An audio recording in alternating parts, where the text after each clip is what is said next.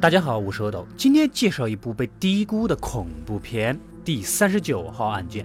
故事开始，我们的女主是一位儿童福利机构的公务员，工作的内容就是将小孩从不幸福的家庭啊给解救出来，再找新的家庭收养啊。这天，领导老黑又给了她一个案子，本来就忙得要死的女主啊，看着小孩纯洁的卡姿兰大眼睛，决定接手啊。这外国小孩眼睛大的占得有半张脸吧，就是来到小女孩的家，母亲连约好的时间都不记得，完全一副不负责任家长的那个状态啊。而小女孩的爸爸凶狠狠的，脾气很大，行为也很古怪。虽然面对面，还是要妻子来传话，俨然一对超奇葩夫妻啊！这么乖巧的小女孩，在这种家庭长大，还能身心健康才怪。不如交给我来，用疼女儿的方式一样疼她。在女主的努力下，老黑总算答应叫来这个家庭问话。然而这两口子面对老黑又完全正常的状态，一点异样都没有。单独找小女孩来问问呢，却又欲言又止。女主是一个心思细腻的人，他知道。这对父母绝对没有那么简单，中间必然有什么不可告人的秘密。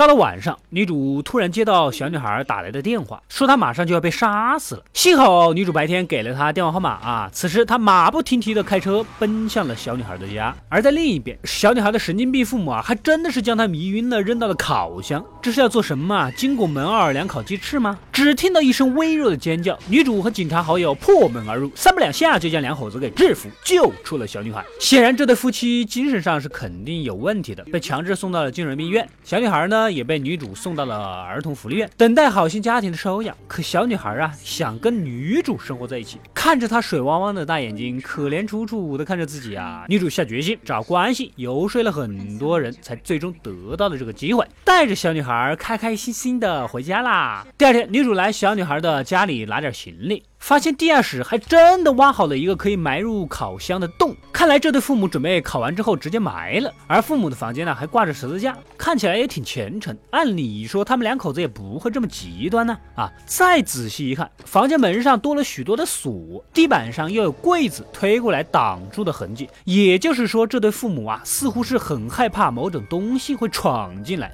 这就有点不好解释了，也没当回事儿啊。几天后，女主得知之前自己帮助的一个小男孩竟然杀死了双亲，现场惨不忍睹。而警察所说的事儿让女主更加震惊。原来呀，就在小男孩行凶之前，接到过来自女主家的一通电话。如果不是女主打的，那么就只有可能是收养的小女孩。这小男孩跟小女孩啊是同学，但是小女孩完全就不承认打过电话。再去找那个已经吓懵的男孩问话呀，说电话那一头虽然是丽丽，但是声音却是男人。这怎么搞的啊？小女孩难道是女装大佬加天山童姥？女主有一个男朋友啊，最早喜欢在拉斯维加斯花天酒地，后来成为了一位美国狙击手，现在呢是一位儿童心理医生，根本就有点 hold 不住这个小女孩啊，让她都感到有点害怕。这时的女主啊对小女孩起了疑心。然而第二天，女主接到噩耗，男朋友死在了浴室里，明显不可能是他杀。这下她坚定地认为身边收养的这个小女孩肯定有什么恐怖的能力。接着，女主去精神。病医院找小女孩的养父母，才得知这个小女孩似乎就是某某种恶魔。他利用无辜的外表博取同情，然后榨干养父母的价值。原来他们家族兄弟姐妹好几个，最后死的就只剩他们两口子了。这下女主就真的是怕了，回到家也给房门安了好几道插锁，对小女孩只有害怕。小女孩呢也撕破脸了。各种电梯坠入啊，衣柜串鬼魂啊之类的，吓得女主精神崩溃，最后就直接跟他摊牌了。你以后什么都要听我的。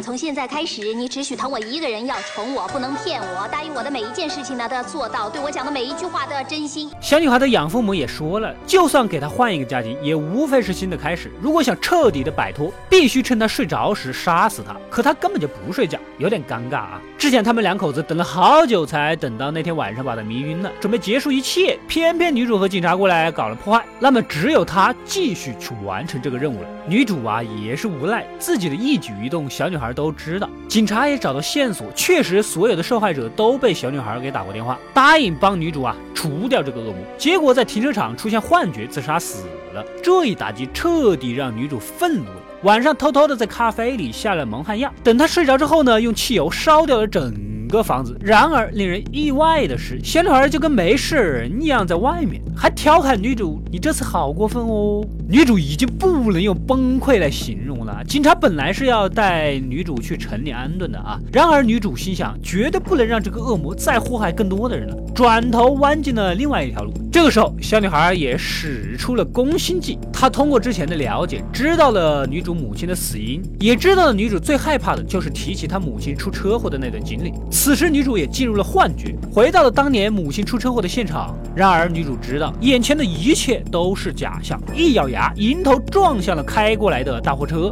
结果，一切恢复如常，恶魔小女孩却怕得要死。正是由于女主变得无所畏惧，反而使得恶魔小女孩虚弱害怕起来。女主尝到了点甜头，不顾生死，将车又一头扎进了河里。随着河水的进入，女主跟恶魔小女孩打斗起来，最终将她塞到了后备箱，成功的逃脱。显然，内心强大的人已经没有什么可以让恶魔玩弄的地方，才可以真正的杀死他。故事到这里就结束了。这部电影的情节其实还是很吸引人的。虽然他没有给出恶魔出现的原因呐什么的，让我们很多人啊觉得少那么一点意思。不过实际上，欧美本身民间就流传过类似的故事，比如我小时候就曾经听过啊，一个家里生出了一个小孩儿，但是他出生的时候啊，身上有一个六六六的符号啊，六六六在基督教里面是撒旦的代号。这小孩平时哭闹，父亲有一次稍加斥责之后呢，就出了事故等等。有了这种现实中的流传故事，其实要好接受很多啊，本身剧情也很吸引人。如果结局小女孩不死，我估计分数会更高一点，推荐大家观看。快快订阅及关注“恶的过来了”，获取更多的电影推荐。我们下期再见。